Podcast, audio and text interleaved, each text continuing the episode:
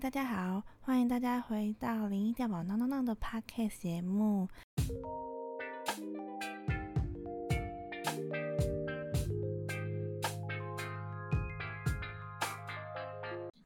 大家好，我是林一。那从这集开始呢，因为调宝要工作，所以他就比较不会跟我们常出现一起录制。那目前这集开始都是林一在陪大家聊天哦。今天想跟大家分享呢一部在 Netflix 上的韩剧，它叫做《精神病房也会迎来清晨》。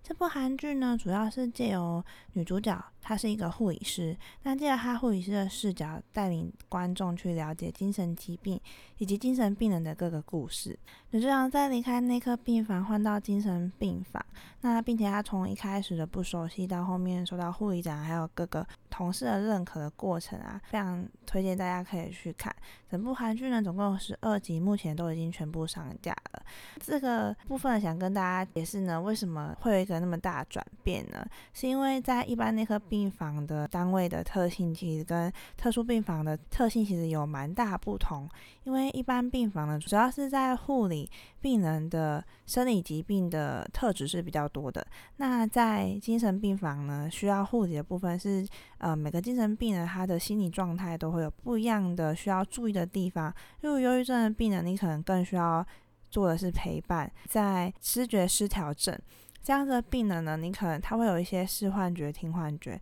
那主要要做的呢，可能就跟忧郁症的 care 会有呃不太大的相似处这样子。那因为是不同科别的转调，所以要去适应呢的时间会是非常长的。这边跟大家解释这样子。那接下来会跟大家分享我的观影后感，然后如果大家不想被剧透的话，大家可以先去看完，然后再来听我讲感想哦。OK，那大家或许呢，大家之前有听我们的频道呢，都知道可能林是一位护理师。那当我在看完这部韩剧的时候，我真的是每一集看啊，每一集的后面都会带眼光泛泪的看完它。那我觉得每一集都讲的内容都非常的感动，也很触动我的心弦。在得知就是女主角她一开始离开内科病房的原因呢，真的觉得女主角那时候很像我一开始在一般病房的状态。那时候我还是一个菜鸟，但是在菜鸟的时候真的是什么都愿意做，只要是家属啊叫你啊或者怎样怎样，你就会觉得说哦 OK OK，我都我都我都来我都来这样子。那因为我个性也很鸡婆啊，所以就都不太会去拒绝这些事情，那导致说我自己的工作可能就做不完，因为我。正主东，外面的主要要做的 care 事情都忙完了之后。好不容易好好坐下来可以休息一下，或者是说准备打记录了，或者是我都已经下班，但是因为记录还没有打完，只好坐在护理站那边打记录的时候，家属呢可能还是会来护理站嘛，就会因为我们通常一入院都是下午大概两三点左右入院，那那时候入院完，家属一定会有很多问题嘛，我们可能会先跟他解释，解释完之后，家属呢会。通常都会嗯，OK OK，我了解。但是到后来啊，就会发现，哎，他有一些事情他可能不太清楚，例如电视不会开啊，冰箱哪里他觉得怪怪的，啊，冷气他觉得不凉啊，这些琐碎的事情啊，呃，家属都会很频繁的来到护理站问我们这样子。那那时候我就坐在护理站打记录，很长就会因为。就是这些家属这些问题，然后我就需要就是好不容易都坐下来，却还需要起身，然后又去协助这样，那导致我的事情就一直都做不完，所以我那时候在病房的时候就很常会 delay 下班，就没办法像我其他同事他们就是可能工作很久一段时间啊，都知道说家属这些问题，但是我已经是白班下班了的人员了，我可以跟他拒绝，我可以跟他说哦不好意思，我现在已经下班了，你应该去找下一班的。护理人员之类的，但是我就不太去拒绝，就导致说我都会很晚才下班。那时候呢，就是我那时候的状态，我就觉得呃，剧集里面中女主角的那个样子就很像我那时候的状态这样子。在剧里面呢。女主角因为她的这些很鸡婆啊的状态啊，就会很拖累一整个团队。那为什么她会离开当时的内科病房？就是因为她这样的原因。在剧里面也有特别提到，像这样子的护理师或许很不适合这样子的职场或者这样子的单位，因为他的一个行为模式啊，或者是工作状态啊，可能都会拖累整个团队的时间。除了这之外，相当于在台湾啊，主管会因为这种情形，他们会觉得说你的能力不够好，所以你才不能准时下班。接下来跟大家分享的内容会大剧透，如果大家不想听的话，真的要。就就不要听了，嘿，好，这个部分呢是后来女主角她在精神病房，因为她的这些呃工作的态度啊，导致说她会很想去了解每个病人。她在后面跟一位病人就是非常非常非常的要好，也帮助了她很多。后来这个病人呢离开了这个病房之后，他有发一个 SOS 的求救讯号给女主角，但是那时候因为女主角她。已经下班了，他也正在忙他自己的事情，他就接了电话，但是他没有注意到这个病人他的他的状态可能已经不太好了，他后来就跳楼自杀了。那女主角呢，因为这件事情导致她后来一开始她只想装坚强，她觉得自己没事可以撑过来，但是她后后来发现哦，并非如此，她就生病了。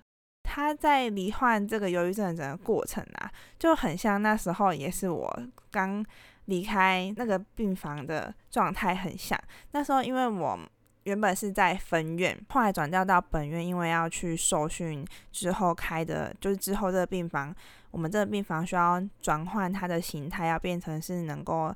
打癌症药物的。那因为这些是需要受训的，所以我们那时候就有转调到那个。本院去做受训这样子，那时候我就觉得，因为在分院自己觉得自己工作能力还可以，而且学历我觉得我也不会到太差。一开始转调过去的时候，都还带着那种很有自信的态度在学习，但是呢，后来我发现我这个态度其实是不 OK 的，因为都会觉得自己。就有点有点自满了这样子。那那时候转调过去呢，也因为自己的心脏不够强，因为那边的疾病的复杂程度非常的高，跟我原本的分院的状态不太像。那原本我也以为我可以自己撑过一切，后来发现，嗯，没有办法，因为事情不像我原本想的那么简单。那因为我的能力有不足嘛，因为没办法适应这么复杂的。程度可能我在分院，我的白班八个病人到九个病人中间，嗯，可能只有三三到两个是比较复杂的。但是在分院，可能我这一 team 十个病人里面，我这十个病人都是很麻烦、很复杂，要送刀、要干嘛、要干嘛，然后要打 chemo 啊等等这些非常麻烦的，那就导致说我那时候就开始觉得自己哦能力好差哦，再加上我。的同事，因为也不像在我们在分院一样，大家都有革命情感。本院这边呢，因为我们是去受训的，那边的同事也会觉得说，哦，你就是来受训的，所以我们也不太想认真跟你交感情这样子，导致我后来，因为我也是一个比较不会跟人家相处的人，所以后来我就有被同事们欺负。那时候真的是被欺负到说，啊，他们把我当空气啊，就我他们在聊天，然后我想说，哦，那我就。跟大家一起聊，但是他们就是完全无视我讲话，就当做我没有说话这样子。但是真的觉得好受伤哦，真的是那个状态持续了一阵子之后，你就会一直就真的会有忧郁的那种感觉，你就会一直就是当别人在讲话稀稀疏疏的时候，你就会觉得说啊，是不是在说我？那那个状态就很像那时候我在看那部韩剧一样，女主角真的就是一模一样的状态。然后我真的每天下班都是。哭着骑摩托车从大寮，然后骑到高雄市市区这样子，然后晚上九点下班，早上不到六点就要起起床，然后七点就到那个单位这样子，那就真的觉得那段时间心好累哦。后来才发现自己其实真的生病了，然后就毅然决然，我就那我就也不要，因为我真的觉得我自己没法适应。后来我就离开那个环境。离开了之后，我就好长一段时间都在家里一蹶不振，就大概差不多三个月都没有工作，把自己关在家里。后来呢，是我去买早餐，那那早餐店是我之前在踏入护理前，我想说给我自己一年的时间追求我想学的东西。然后那时候我就在那个早餐店打工，呃，就是工作还算正职的员工这样子。那老板那老板一看到我，他就说啊，你怎么看起来？不像你原本那么有理想、有抱负的样子。那这句话就整个敲醒我了，我才发现哦，原来。原来我不一样了，原来我我真的好像生病了，但是我那时候也是没有去看医生，后来是。经由一些朋友的陪伴啊，然后跟家人之间的相处沟通，然后自己调整自己的心态，才慢慢的转变回来。然后后来也是去那间早餐店，因为他们有缺人，就去那边也工作了一年的时间。那在那边工作一年的过程，那边的老板偶尔会有需要一些护理的尝试跟知识，他都会问我。他觉得说，诶，我都回答得出来。那我在讲的时候，我也会去。帮他找资料或做功课，那那个老板觉得说，他觉得我其实是很适合护理这个职业的，为什么我却没有继续做？他觉得很可惜。但是我那时候一开始不这么觉得，我只觉得哦，护理这个东西就是不适合我，我就是不适合这个工作。是到后来，因为那个老板刚好他们的营业成绩没有那么好，他可能不太需要再多我这么一个正职的员工。然后事后，老板就说：“哎，那你看要不要回去你的护理，或者是说你要再找其他工作？因为我们可能只缺部分工时的，我们已经不缺正职的员工。那那时候那个转机才让我离开了那间早餐店。后来我就想说，那我就。”转去长照，因为既然病房我可能不适合，那我那么激活的个性，我觉得长照是比较适合我的。再加上老人家，我其实也不会到很排斥跟讨厌，我才踏入长照。后来工作一阵子，真的发现自己越来越适合这个单位，所以我觉得，呃，那时候真的是一个非常大的转机跟嗯危机，就是转机吧。我觉得，对，就跟大家分享。那很真心推荐大家去看这一部韩剧，真的超级疗愈。每一集的后面都会让你觉得有很暖心的感觉。那在看到最后面，那女主角从头到尾，还有她生病到她呃痊愈之后，再回到职场，在职场。他在 care 这样子的精神病的时候，家属一定会对他有不一样的看法。那他如何去面对这样子的状态，跟如何去打破别人对他的迷失？我觉得这个过程是非常会让人家觉得很棒。你在看完他之后，你会觉得。